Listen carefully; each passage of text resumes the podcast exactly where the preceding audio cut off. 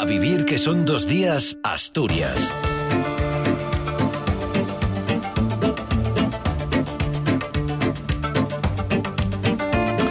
¿Qué tal? Buenos días. Es domingo 14 de enero. Comenzamos esta jornada con el repaso de los titulares en Asturias.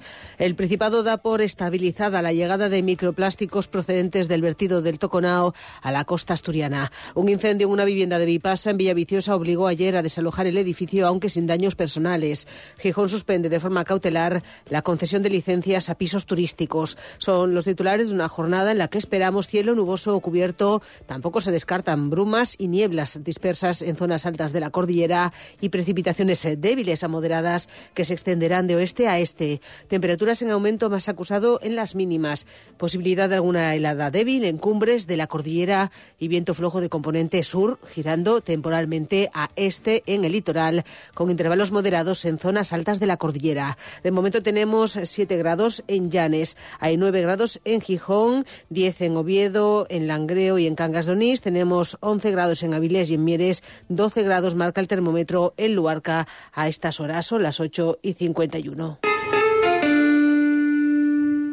El consejero de Fomento, Alejandro Calvo, dio ayer por estabilizada la llegada de microplásticos relacionados con el vertido del buque Toconao a las costas asturianas, aunque se mantendrá una vigilancia exhaustiva, aseguró, para reducir al máximo su posible impacto en el litoral asturiano que cuenta con 30 enclaves con algún tipo de protección ambiental. Escuchamos. Que la situación está estabilizada, los análisis a corto de los, de los eh, pellets limitan su toxicidad, ahora se está realizando por parte del CSIC un estudio detallado de su influencia a medio a largo plazo, de su entrada en la cadena trófica animal.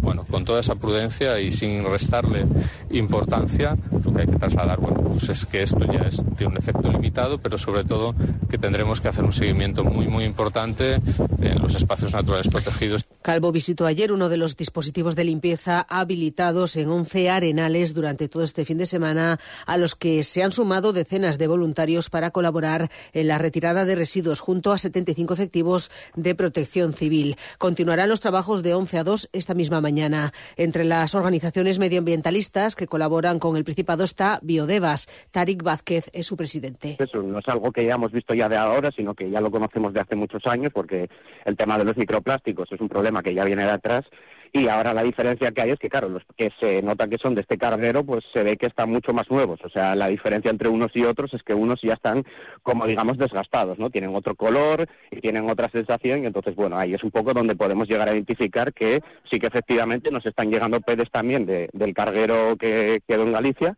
pero realmente aquí está llegando una cosa que es muy dispersa. El efecto de los microplásticos en la cadena trófica y sobre la fauna es uno de los que preocupa, por ejemplo, sobre las aves migratorias. Este fin de semana la Consejería de Medio Rural está coordinando, de hecho, el dispositivo de elaboración del censo anual de aves acuáticas invernantes que moviliza a un centenar de personas en áreas fluviales y marítimas. El año pasado se contabilizaron algo más de 18.000 ejemplares de 69 especies. Cadena Ser. Gijón. En más y más, los mejores precios en nuestras marcas propias. Bonito del Norte en aceite de oliva Alteza 111 gramos a solo 1,64 euros. Pan de molde Alteza de 820 gramos a solo 1,15 euros. Detergente líquido Marsella 54 lavados a solo 3,89 euros. Más y más. La calidad que te sienta bien. Sucedió una noche. ¿Cuál la película de hombres lobo donde sale la madre de Ete? Aullidos, el terror está ahí. El cine clásico en la SER. Cuidado, Jamie, ya sabes que está por ahí, lo sabes. Ahí está, te lo he dicho. Te he dicho que estaba a la vuelta de la esquina. En la madrugada del sábado al domingo, de 4 a 5 en antena. Así es la noche de Halloween en Haddonfield. El terror debería ser divertido. Y siempre, a cualquier hora, en vuestro dispositivo preferido, en Ser Podcast.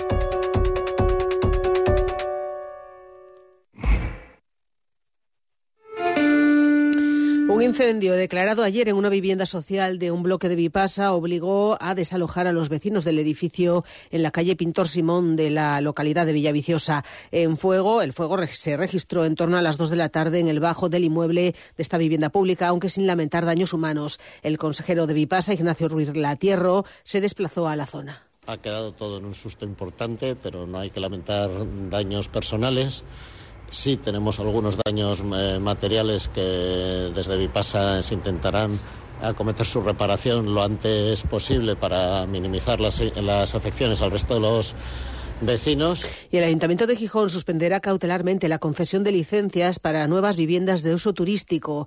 Está previsto que esta iniciativa sea aprobada en el Pleno Municipal del próximo miércoles con la idea de frenar la proliferación de este tipo de inmuebles hasta que se aprueben los cambios previstos sobre ellas en el plan de ordenación. El concejal de urbanismo lo explicaba. Es Jesús Martínez Salvador.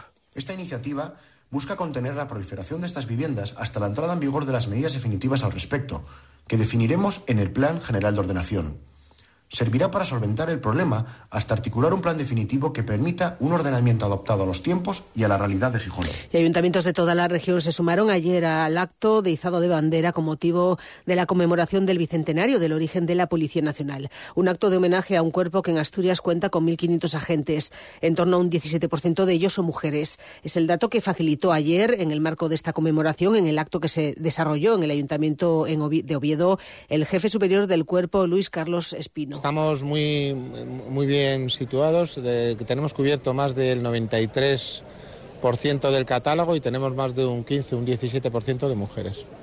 Una plantilla muy experimentada, una plantilla en su mayoría de aquí, de la tierra asturiana, muy comprometida y yo creo que una, una plantilla muy eficaz. Bueno, los retos seguir bajando la delincuencia. Mientras haya un solo delito, el, reto es acabar, dar más seguridad. Y cada 13 de enero se conmemora, conmemora el Día Mundial de Lucha contra la Depresión. Hemos tomado los datos que recoge el documento del Plan de Salud Mental del Principado para el periodo 2023-2030.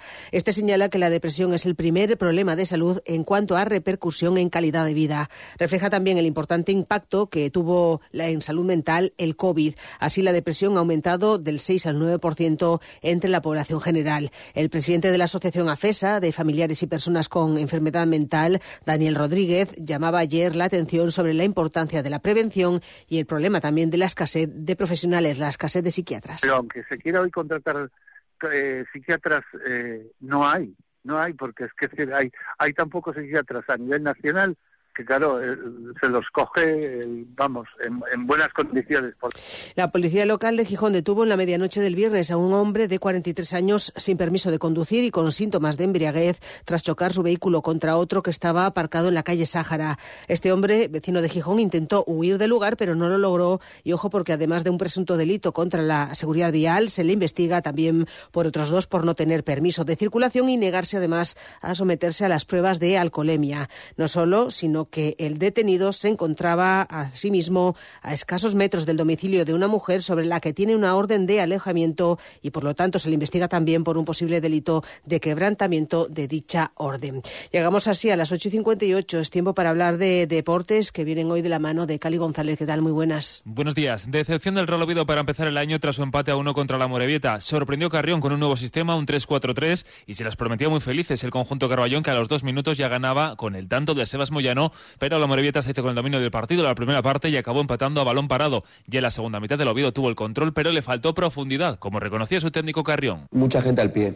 Y parte de, características de jugadores que he sacado, que es así, pero dentro de esas características teníamos demasiada gente viniendo al pie y poca gente en área. Creo que ahí hemos estado, lo hemos entendido regular. A pesar de que yo sé que Borja y Paulino son de, Borja Sánchez y Paulino son de venir a recibir, pero eh, entiendo que tendríamos que haber ocupado un poco más el área, en mi opinión. Debutaron y además como titulares Dubasín y Jaime Vázquez, juvenil de segundo año, y en la segunda mitad también tuvo su oportunidad Borja Sánchez y otro central juvenil, Marco Esteban. Hoy el equipo se entrena por la mañana y su próximo encuentro será el sábado contra el Racing de Ferrol a las 9 de la noche. El conjunto azul se queda a cuatro puntos del playoff. Además, el Club Carballón ha anunciado su récord histórico de abonados, 20.861. Además, el Sporting de Gijón se va a enfrentar hoy a partir de las 4 y 4 al Huesca y a tres y media el Real Oviedo femenino va a tratar de clasificarse para los cuartos de final de la Copa de la Reina. Va a recibir en San Claudio Alcosta a DG Tenerife, equipo de primera división. Un partido que estaba previsto para las 12 en principio,